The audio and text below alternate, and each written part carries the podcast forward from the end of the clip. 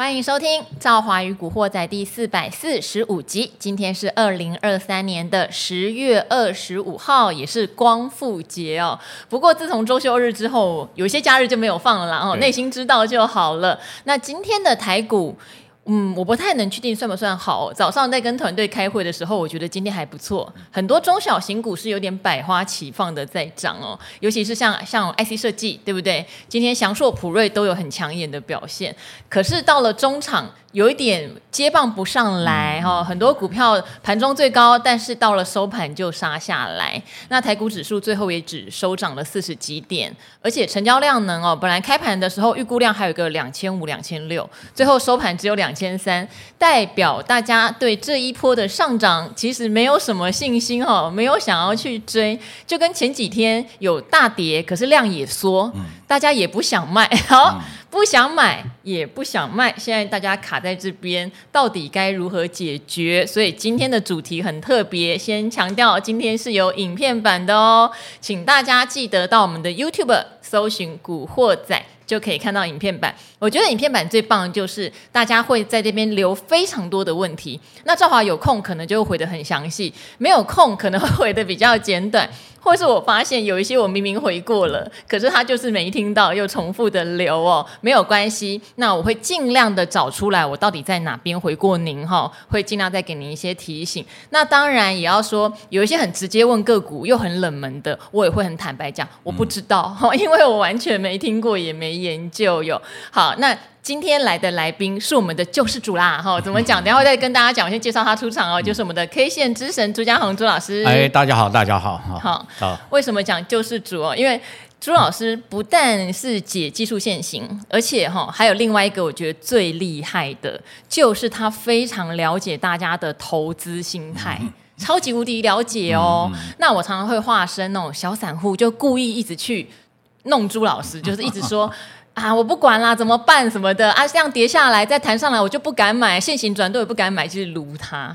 然后朱老师有一天跟我说，其实他也在研究存股哈，因为存股也有存股的技巧，不是股鱼才能讲存股哦。今天我们这一集大家有福啦，今天朱老师要来跟大家讲。就是因为他非常知道股市的很多投资心态，嗯嗯、他会觉得存股也是很必要的一环，嗯、因为不可能每一个人都盯盘，然后一直看线图的变化，嗯、对不对？一定还有很多很多的好股票可以存。嗯、所以今天朱老师非常难得、非常特别的会在我们古惑仔讲怎么存股。然后今天赵华也有细心准备了，因为很多人问问题嘛，我觉得我没有回答到很完整的，即使我已经回答过了，我今天也一并请朱老师帮大家哈。再做第二次的回答哦，我觉得这个超级重要。嗯、不过还是先回到今天的盘面，今天盘面开高走低，嗯、对，虽然收红，嗯，但看起来，看起来，呃，就是大家怕怕的。对对对，好，这一阵子其实全世界投资人的心理都差不多，嗯，啊、呃，因为国际战乱，大家都在观望哈，嗯、所以。总是很担心哦，不要爆发第三次世界大战。嗯，你看的这么严重啊？因为之前不是我讲的，这是马斯克讲的。马斯克，马斯克讲说，他讲话真的 语不惊人死不休。对对啊，不是我讲的哈，他说呃可能会爆发第三次世界大战，当然世事难料。哦，所以呃，投资人的这一阵的心理，大家都没有一个很稳定的把握哈，所以呃，有赚啊或有涨啊就跑哦，那跌呢就也不卖了，就抱在这。好，我们的大盘哦，其实时间已经很久了哈，就我说横盘的时间已经很久了，大家也看得出来哈，这个。在这个地方哈，这个国际上没有什么大利多哈，但是呢，我们的台股好像又不跌啊。昨天已经吓死啊，不是前天啊，长黑啊，想说完蛋了，这下子大概要破底了哈。那昨天又留了一个红 K 下影线的止跌的变盘线啊，这也是我们在技术分析一直跟大家讲，到支撑了就要看这根线，这根 K 线一出来就有有机会止住了哈。所以今天开高盘哈，但是往上的压力很大。大家也知道，上面月线啊、季线啊都在上面嘛，哈，都还压在上面。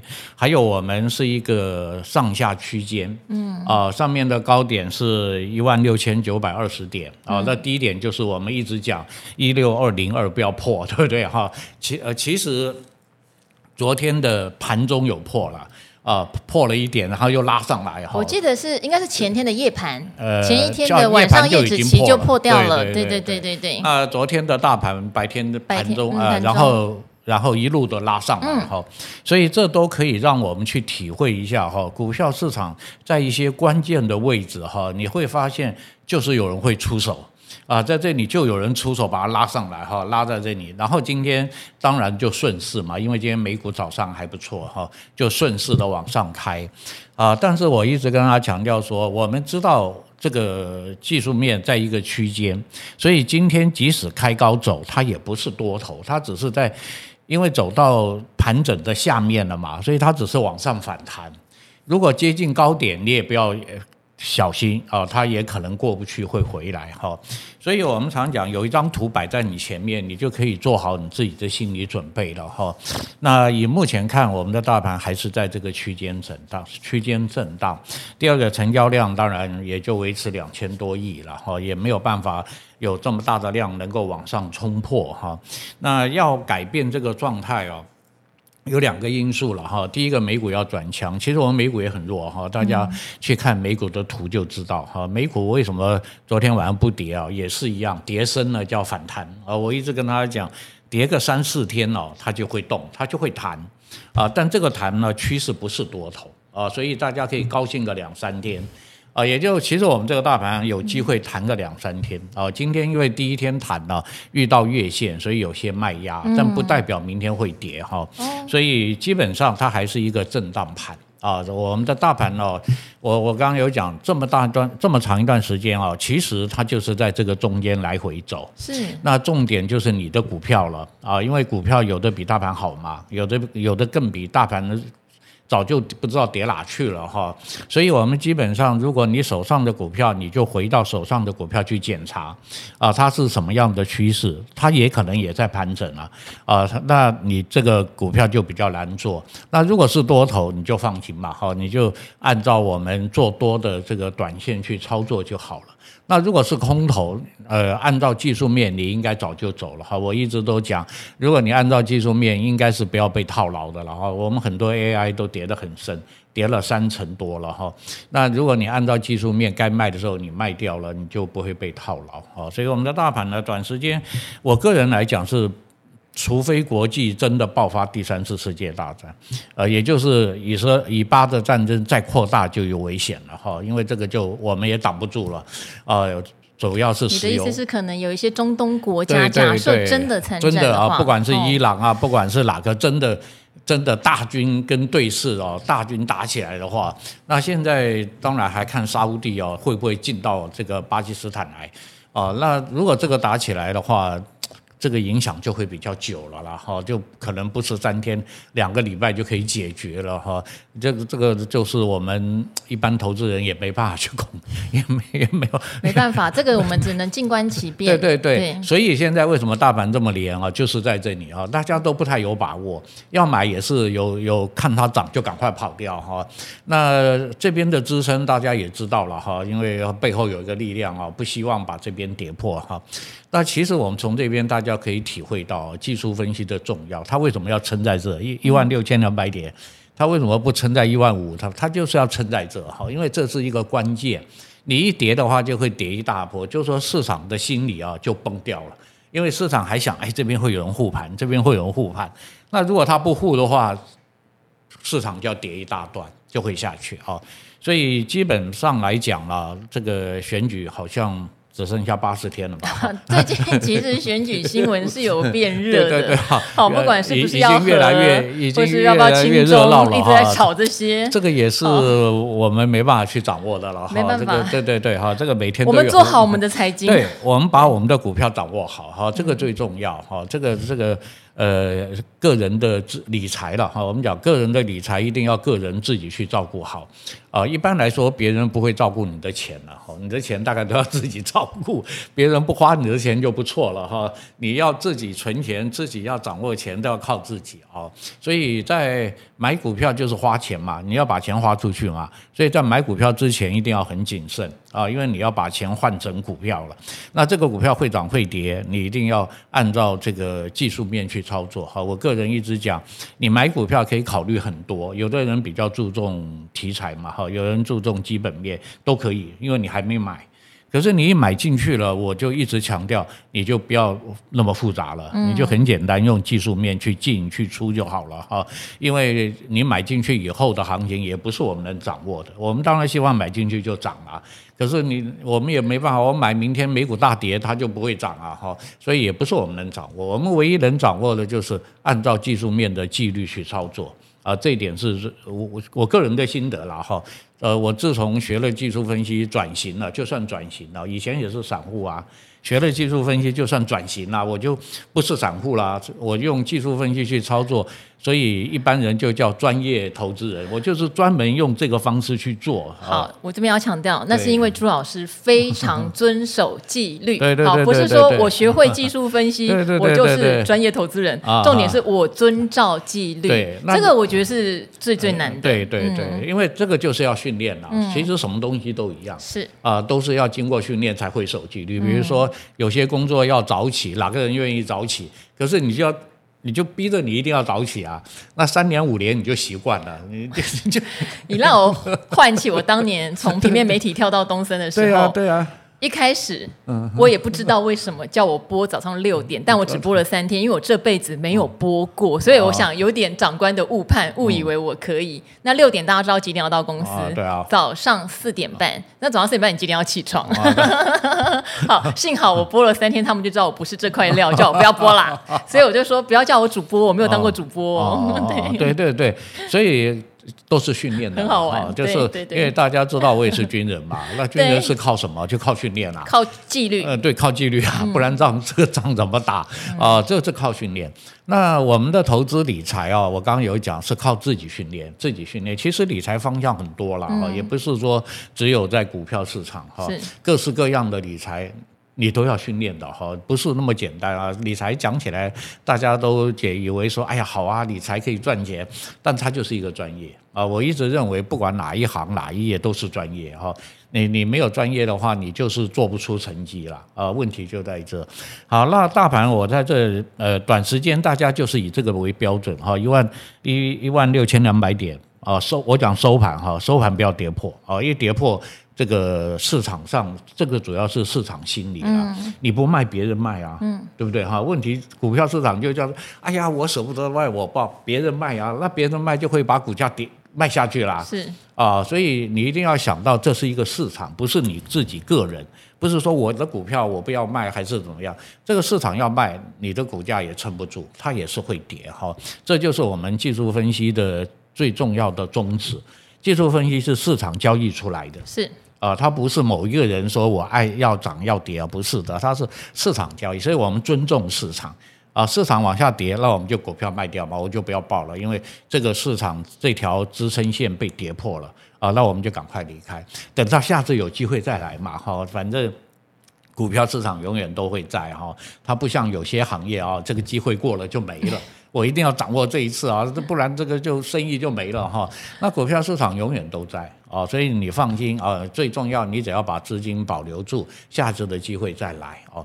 那相反的，如果它是往上的好的机会，那当然你要把握进场，否则的话，你这个市场对你来说就没有什么意义了。能赚钱你又不敢买啊，那个该赔钱你又不跑啊，会赔钱的时候你又不跑，那这个市场对你来说。就不太适合了啊，你可能就不太 不太适合在这个市场里赚这个钱啊，所以每个市场有每个市场不同的特性哈。各位一方面做股票，我我我很强调说就是自我检讨啊，就是自我自我的一个醒悟啦哈。你做一做，你觉得你适不适合哈？这个工作适不适合啊？不适合就及早的调整，你要做一些调整哈。有的人是不适合做短线的。啊，那你就去调整一下，做一些长线，哦，这样子慢慢你就找到你的你的一条路了。我一直讲，其实大家都在做股票，每个人的做法还是不太一样。哦，不会完全一样。好，其实虽然我不是一个技术现行的奉行者，可是因为跟着朱老师学嘛，所以我会有一些基本的了解哦。那我觉得我跟朱老师有一点非常像。朱老师以前讲过一句话，我真的觉得是至理名言，不是那句被套牢的。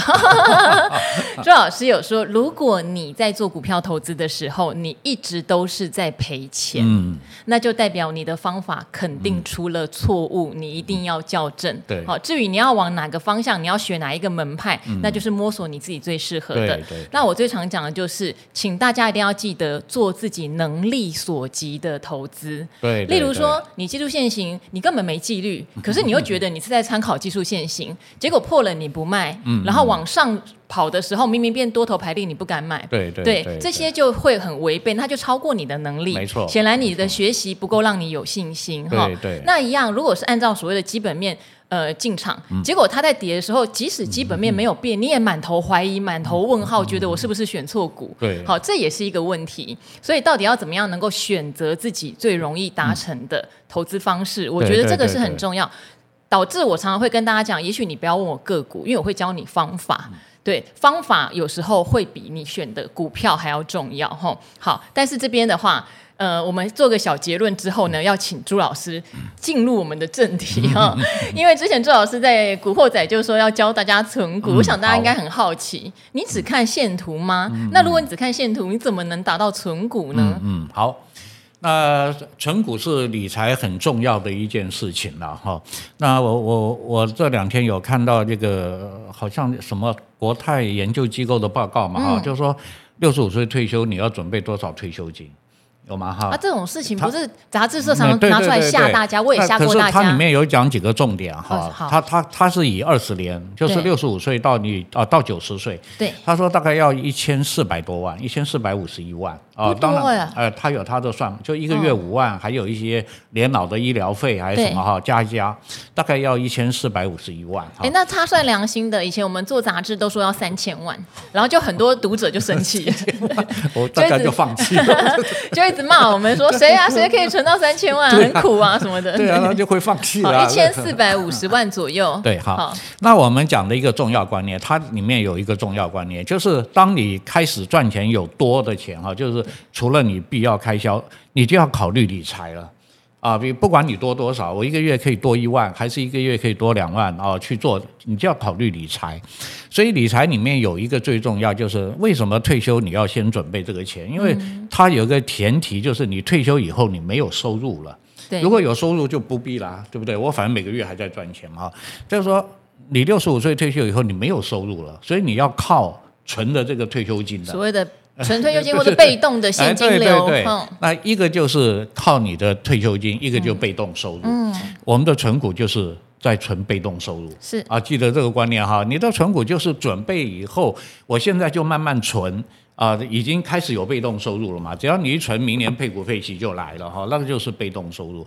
所以存股这件事情对我们的理财跟人生来说是非常重要一件事。嗯，因为一般人都会讲说啊，我会去想办法做一些被动收入，不是那么简单啊。啊，你想你可以做什么东西有被动收入？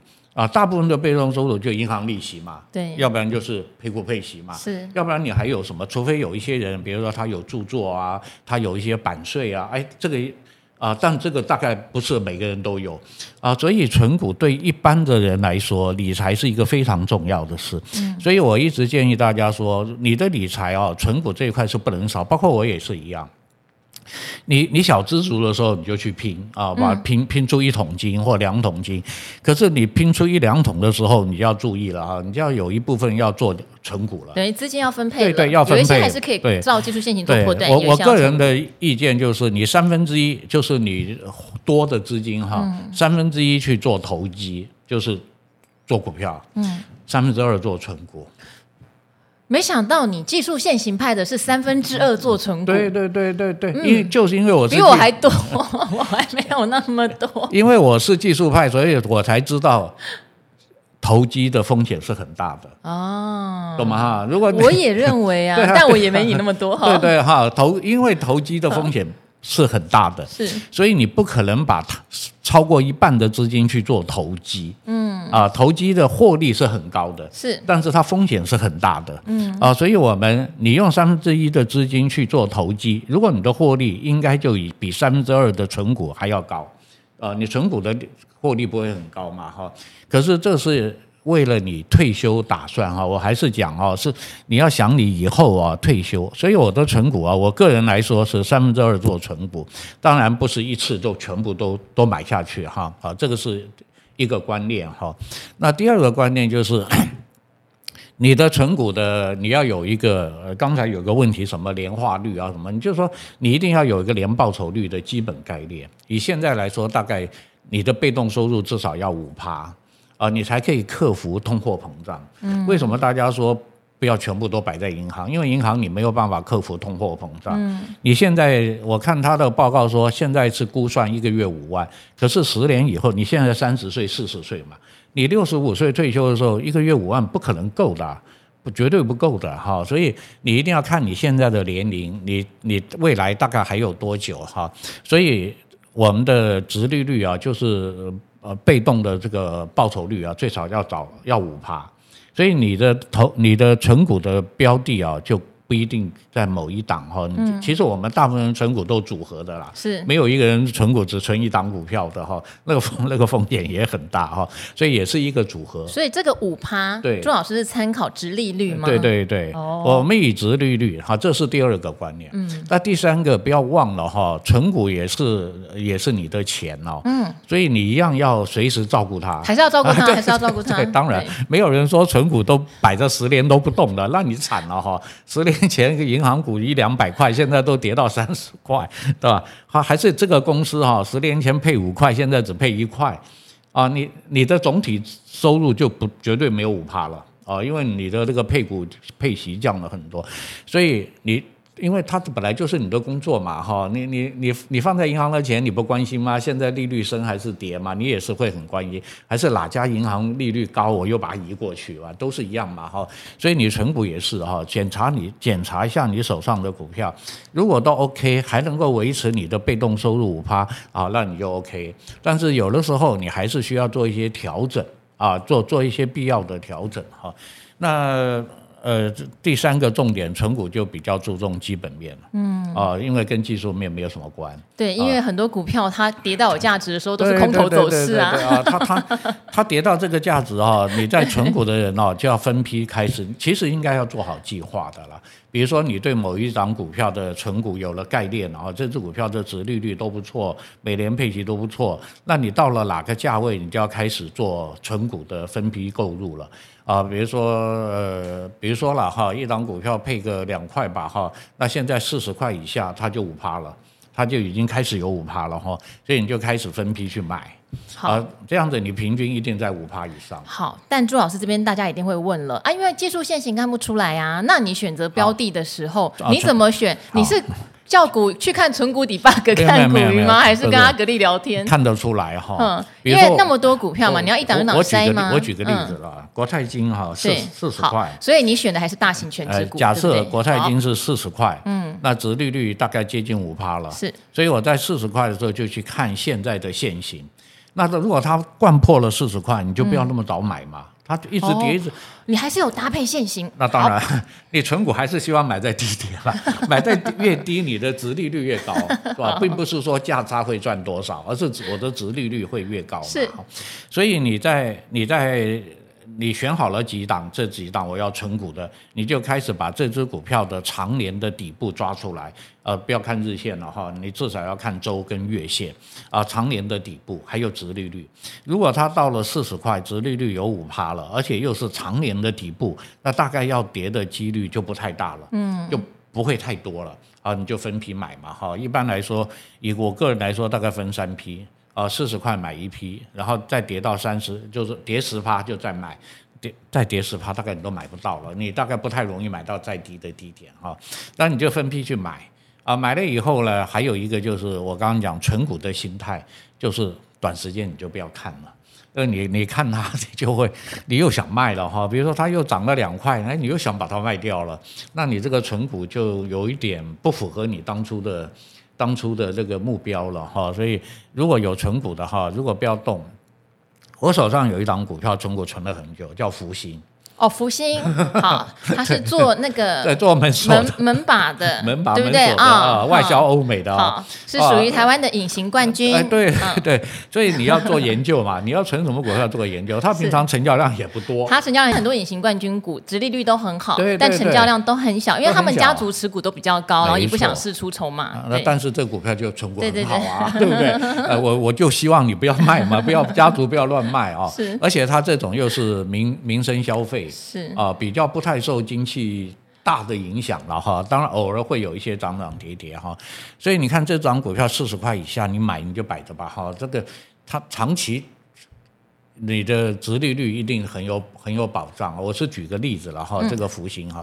好像不知道赵华那么了解，对不起，我的股龄也蛮长的哈。但是不是什么都了解哈。但是因为隐形冠军这个专题我做过好几次啦，所以像这种真的叫隐形冠军，我是认得。所以大家就去研究一下嘛，隐形冠军有哪些，你去分配啊，各各式各样了哈。很多存股达人哦都提供很多的这种好股票，是啊，那你就去注意一下嘛哈，因为他们比较对。专业比较研究的比较多嘛，哈，你就去看嘛，这些好股票到了这个价位了，你就要敢买了哦，你不要说又不敢买了，等到它又涨上来了。分享由中华电信领先全台电信业者推出的 iPhone for Life 全新方案，让你有年年优先取得新机的尊荣待遇，为精彩再升级，为永续换新机。方案内容包含行动资费、iPhone 十五手机、Apple Care Service 保险，给您一次到位的精彩生活。一年约满到期后缴回旧机，再续订新方案，还能优先取得最新款 iPhone。现在立即前往中华门市申办 iPhone for Life 方案。好，我这边也提供一个个人小配包，因为我刚刚看到最新我自己 YouTube 上面有一个人问哈，他的第一个问题就是说，怎么样去找到所谓的。低基期，嗯，然后殖利率又好的股票可以存的，他就这样问，听起来很大灾问，对不对？好，但低基期其实朱老师刚刚提供了方法了。低基期的意思就是，你就把它过去的线图叫出来嘛，股价比较低的区间就一定看得出来在哪里。那当然不是每一档公司都有机会回到股价比较低的区间，这个还是要做一点判断。第二个，如果真的毫无头绪，那其实你就去看一些纯股达人的文章是一个，对不对？或者是你就选台湾前一百大或一百。五十大市值的，就是零零五零、零零五一，他们会持有的股票，对，扣掉所谓的景气循环股，因为那个东西我怕大家真的不了解，有时候会亏钱的，不发股利，对不对？好、嗯，景气循环股就是像所谓的面板航运这些，嗯、甚至原物料都比较偏向是这种，有时候会不发股息，可能就不不符合存股的要诀哈。这个扣掉。其实里面的股票就几乎是各产业的龙头。当然，刚刚朱老师讲的福星那个可能就是另外你要去了解说，哦，原来有批价值的好公司，可是是很小的。对对，那就可能不在这个大的市值里面哈。然后第三，我觉得还有一个 paper，因为现在的人实在太喜欢买高息 ETF 了，他们不是要换股吗？他们等他们在换股，告诉你他们可能买了哪些股的时候，那些股你们也可以参考一下哈。啊，不是说你买很久涨上去，他们要处理掉的哦，是刚换进来的。我觉得大家也可以参考。他们换了什么东西进来？这边给大家一个方向，这样子你就把你的选股范围缩小了，对不对？搭配朱老师讲的技术面基期在比较低的时候，算一下殖利率做买进，我想大家就有一个心里面有个底了。嗯，然后也是分批买啦，因为它就是就有点类似定存的样子。好，也是资金布局的策略。啊，对啊，你要慢慢分批，而且。我相信，呃，如果你是刚开始的，一定也就是我刚刚讲，每个月多的钱嘛，是，呃，多的钱，你在这个有好价位的，你就去买一点，啊、嗯。哦，那没有你就把钱先存着，啊、呃，先放着哈。那这个理财观念，呃，是蛮重要的，是。啊，我觉得三四三四十岁以上的应该就要考虑了，啊、哦，因为，呃，你已经差不多有一点基经济基础了，也有也有一些多余的钱了，嗯，你就要做一些这种被动收入的布局啦，啊、哦，这个布局，当然这个是。长时间的哦，蛮要有蛮有耐心的哈。可是当你能够布到某一个标准，比如说你已经有布局到三百万、五百万，大概你就知道你的被动收入哈，就就蛮有帮助的。呃呃，就算对你现在的生活都有帮助，呃，因为你每个月又多个好几万的收入，对不对哈？就就很有帮助哈。所以存股是一个蛮蛮重要的啦。哈，当然我个人存股是比较晚了一点啊，因为以前。赔钱嘛，以前没有赚钱，做生意都赔钱，啊、呃，这自从有了获利了赚钱啊，就对存股很重要。是，再加上我的年纪大了了哈，所以还是被动收入比较 比较安全一点哈。呃，年轻可以冒险嘛哈，反反正年轻还有机会。那我们年纪大了，所以很多人也觉得我操作上比较保守啊，这个我也承认。啊，因为年纪轻，我年轻很冲的哈，那是因为年纪大了，考虑的比较多，所以就比较保守。啊，年轻就因为太冲了嘛，所以是呃成功你就大发，失败就大赔嘛，就这样子哈。那有机会翻身，所以就比较稳健一点哈。所以我个人来说，大概三分之二做存股啊，三分之一做。其实当冲也可以做啊，那都是投机的嘛，啊，对对对，是老师就一边有存股，一边有兴头的时候做点当冲，对啊对啊对啊赚点零用钱嘛，哈，也是蛮愉快的哈。我也知道做投机啊，获利的是蛮高的哈，可是你当然也知道风险也很大。哦，所以在操作上、资金分配上，哈，每个人的个性不同了，哈，有的人可能一半做存股，一半去做投机，哈，那你就自己做一些分配，好不好？好，所以朱老师的存股先介绍到这边，对不对？哎呀，我们就先主要是观念。好，主要是观念。那怎么筛标的？我刚刚有讲一些些。我相信这个专家很多了，哦，你都可以去，他们讲的股票你都可以，你自己还是要做功课。啊，讲完了你还要做功课，为什么？因为你买了你才抱得住。我常讲，最重要，不管你做投机投资啊，就是你对你的专业知识有没有有没有这个信心。你没有信心，你学技术分析你也做不好啊，因为你就不相信它嘛。我我还是很害怕啊。你存股也是一样，我对这只股票的我研究过了嘛，哎，我很有信心。啊，到了这个价位我就敢买，到了这个价位我就敢买，啊，因为你对这家公司已经研究过了，啊，所以这个还是需要的，啊。好，那我知道哈，在存股上面也会有两派的嗯说法、呃、说法 哈，像一派就觉得他会去找连续配发股息，然后股息殖利率很稳定的。那有另外一派就会觉得说，你找这种高股息的，他把钱都发给股东，代表他成长性可能比较弱。那你在资本利得上可能就比较没有嗯拿到资本利得的机会，所以他们宁愿去找不见得股息殖利率极高，但他觉得未来还有一点成长性的，用资本利得赚回来。我个人觉得不用这么复杂，为？什么呢？为什么呢？有没有听过一句话“存股变标股”？对啊，好，因为很多的公司哈，它也不是说我现在把股息都配发给你，就代表我都没有做新的研发，我也就一滩死水，我都不会再动了。不一定哦，不一定，不一定哦。有时候产业会有一些产业升级转变，或者它突然有一些转投资，或者它自己有一些新事业开始在出头的时候，它还是会变成一个半成长股，不见得是大标股，对，可是会成长。所以我觉得有时候不用在一开始预设这么多，先从自己做得到的方式筛出股票来开始做，这个是最重要的。不用把自己先想成是武林高手，我选这个先赚殖利率，未来会成长 啊，买啦哈！先做自己做得到的事。好，那这边的话，我们就开始来回答问题，也让所有的听众朋友们、观众朋友们一起哈来学习一下。像这一位灯红酒绿，我真的很谢谢你，因为我知道你很长期在支持我们的 Podcast。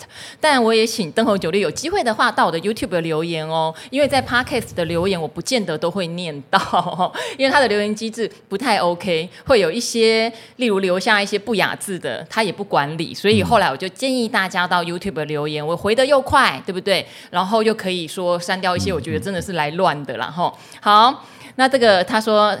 听到我在聊新普哈，当初是他问的。好的，晚上骑脚踏车运动的时候，无意间听到赵华拿新普来举例，被 Q 到了，让我的踏板多踩了好几下。很庆幸当初有达人们的信心加持，就是我回答您新普的问题了哈，让让自己更坚信进场前的判断。好，他知道盘是很闷哦，那出手前都因为大盘不稳就收手了，但进入 Q4 还有注意到纺织股。好。这位灯红酒绿是我做功课的，嗯，第四季确实很容易是纺织股的旺季，嗯，加上前阵子的亚运，明年有奥运，所以他现在选了两档股票，一档是远东新，一档是百合，他觉得股本都算大，嗯，他真的很有要存股或者是说选这种绩优股的概念哦。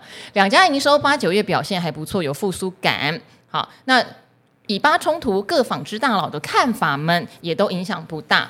达人的看法是怎么样呢？其实您的功课已经做得倍儿棒，所以我干脆直接 请朱老师帮你从现行来看这两档股票。好，好，这两档股票都非常好哈。你的百合如果以以短线来讲，它也反弹了一波啊，蛮高的啊，反弹那么蛮不高一波哈、嗯。百合也是我很尬意的股票。对，那我刚刚讲，如果你用纯股的概念看哈，你把百合的月线打开，它真的就是我刚刚讲的，它就是在在底部啊。那你打开月线很清楚啊，各位看一下哈，各位把月线打开哦，那个赵华也可以看有没有看一只脚、两只脚，刚好就在这。好，我们会把这个线图 P 在我们的 影片版。哦，所以这一次的百合反弹那个低点啊，实际是实际上是你存股的分批买点啊，只不过它往上跑了哈，你就先赚价差嘛啊，它下次再回到这个位置，你还可以再布局哈。好，那这个就是百合，它刚好回到了这个长期月线的低点。那如果你再看它的业绩，再看它的值利率都很好，那这支就是这个位置，就是你可以开始分批。存股的，好，这个，好，所以百合在日线当然没有问题，因为它已经走上来了，它已经是多头了哈。那你要赚价差呢，你就按照技术分析做了哦。好，那这个这只股票其实还蛮漂亮的哈，因为它走出了一个 V 型底，一个大的微型，这日线了哈，日线一个大的微型体啊，所以多头。那空手的人哦，你就沿着这个月线啊，因为它大概都回到月线。回到月线上涨的时候，你再切入啊，这是做技术面的啊。好，那另外一只的话呀，远东新啊，远东新，嗯，也是底部，因为也是可以，你很简单一看就知道这是一个底，就在这个最低点。你看从最高点一直跌到最低点。那如果我们去看长一点的月线。啊，这个月线前面也是一个低点的支撑哈。那远东新这支股票呢，现在以日线来说是在底部打底，可是它有一个重要的关卡要过，它才有办法赚到价差，就是有一根爆量的很很超级大量的高点啊。这个高点后来还没有过啊，那大家也很简单，你就把高点画一条线，如果它突破了，你就可以赚价差。那如果它往下跌，你就准备做存股啊，就这样子哈，因为它在低档一定是需要时间化解一些卖压呀压力哈，所以短线上那根长黑的高点就是压力，没有过我们都不要进去，因为你没有过，你碰压就被跌了嘛，就会跌下来嘛，那你是不是很难操作啊？那如果你要存股，那我们就去看长一点的哈，看长一点的周线啊，周线现在也在打底。对，相对也是在支撑，所以你跌下来哈，就在日线的低点，哦，这次的低点二八点零五，你大概接近接近二十八块，二十八块，二十八块，呃，五毛，大概这个位置你可以分批接，啊，你分接第一批，那我我的个人是每十趴接一批，再下去跌十趴就接一批，因为你要存股，你就不要管它，你就摆在这里就好了，哈，好，那我就跟你讲，远东新是一个。呃，底部打底的阶段，现在在打底哈，因为它这个季线的都还很陡啊，非常陡哈，所以它还需要做一些整理啊，整理完了突破那个高点，我们就可以去做一下价差。好，这个灯红酒绿，如果你有来我的 YouTube 留言的话。跟我讲一下，你是灯红酒绿 好不好？因为很谢谢你长期的支持了哈。好，那这边有个很简单的技术线型问题，其实真的很常有人问。那朱老师还是很简短的回答一下好不好？因为他觉得停利点很难抓。他说破五均，破五均有的人可能是停利，有的人可能是停损。他觉得。可是卖了，隔天又涨回来啊，是假跌破，他会懊恼哦。嗯、他说卖股票让我常常很烦恼，报上又报下，最后还是赔钱出场。哈，这就呼应了前面我们在讲技术线型的时候，赵华有讲一件事，不是说懂技术线型就可以，嗯、是你要做到技术线型的纪律，你才会赚到钱。破五均再涨回来，如果没有追，不用懊恼啊，就算了嘛哈。但是如果你是积极的，你觉得你非常喜欢用技术线型进出，你当然它还是多头格局的时候是。可以买回来，好这就考验到人性嘛，对不对？对对。好，朱老师还是一个卖点的问题。这个会卖才是师傅嘛，是的。所以你大概还没有出师了，还没有，因为你在卖的这一点还是很犹豫嘛，哈、嗯，或者是那我常讲两个问题啊，一个问题是，哎，你卖了它又涨了，那还有一个你卖了它就一直跌，嗯。然后就觉得很庆幸，哇，我卖对了，对对对，所以你就不要想那么多，所以你卖掉本来就是两个状况，一个就是明天又涨，一个就是明天继续跌啊。那我们用技术面的，其实就是有一个纪律，如果我卖了，明天又涨，要涨到什么样子？比如说明天又站上五均，又把我今天的黑 K 吃掉了啊，又又又突破，那在我们的纪律就买啊，因为这是另外一次的交易，这叫回后买上涨，对不对？你再做另外一次交易，那如果卖了它就跌，你就看。纪律啊，跌了可不可以买？有时候跌了就不能买了，比如说跌破月线，你就不能买了哈。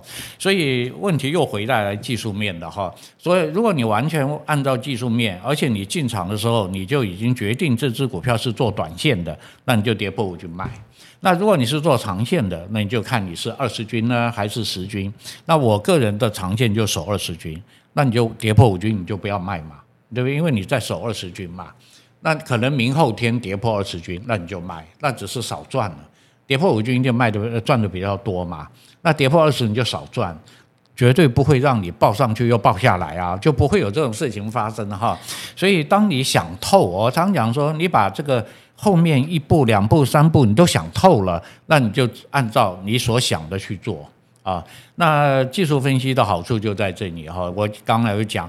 你后面的可能性我都想过了，一个就往下杀，一个就往上涨。那往下杀我就卖掉了，我很高兴，我就获利了。往上涨我就做第二次的交易，因为你前面已经获利了，啊，你也没有什么好后悔啊，你那一段已经赚走了嘛，对不对？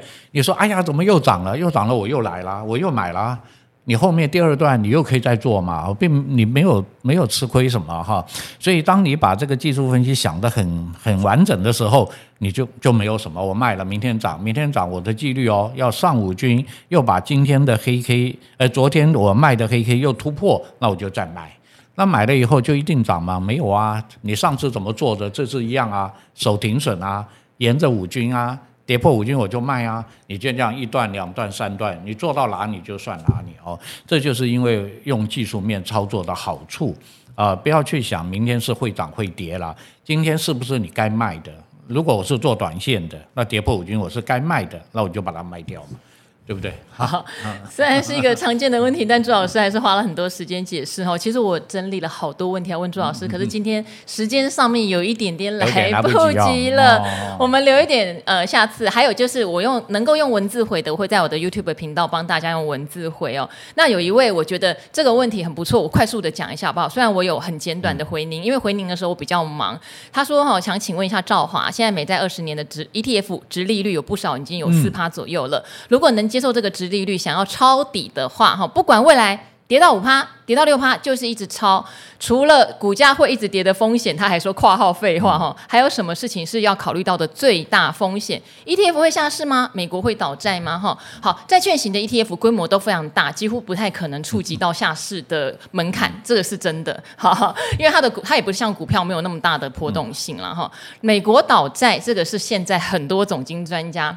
略为担心的事情，嗯、但至少它在评级上面，各大信评机构最烂还是有给到 AA 级，好、嗯哦，那还是有信评机构会给到三 A 级。如果以平等来判断违约风险的话，是极微乎其微。只是美国一直在调高举债上限这件事情，大家是有点压力哈、嗯嗯。那我那时候在 YouTube 回答您，我觉得您要考虑的风险是你是不是要把所有的资金都好像要压在债券上面、嗯？你真的需要吗、嗯？我觉得这反而是你要考量的，因为很多人一听到。哦，好像千载难逢十七年的低点，嗯，我就一直买嘛。可是如果今天你突然发现别人讲的股票，或是你研究到更好的标的，它开始在涨呢，股票市场很热呢，哦，我们台股又回万八呢，你那时候是不是觉得？我怎么会把我所有的钱就一直在那边抄底债券？嗯，我觉得这个是大家要想清楚的哟。嗯，然后再来就是，毕竟你看中的是利嘛。可是我常常讲，你到底需不需要领利息？这个跟每个人要的不一样。嗯，朱老师觉得他三分之二存股，嗯，是因为退休了，退休两次了，嗯，退休两次了，他需要股息。股鱼很早就退休了，嗯，他需要他需要股息加债息。嗯，好。那像兆华，我最近为什么会买美债？嗯，因为我觉得股票市场的波动，我最近有点受不了，嗯，我不太想去参与。那我看美债的位阶，我觉得相对比较低，我就把它挪过去一些资金，让我比较安心。嗯，我不是为了那个息而已，对。好，所以大家的目的会有点不一样。所以我回答这位朋友们，或是所有有同样疑虑的朋友们，你要想的是，你要不要把你那么大部位的钱压在这上面？这是不是适合你的？嗯，这个反而是你要想清楚的。好。好那今天古惑仔就先到这边，因为实在是聊太多了哈，也非常谢谢朱老师。那就跟各位听众和观众一起说拜拜喽！好喽，拜拜，拜拜，拜拜，拜拜。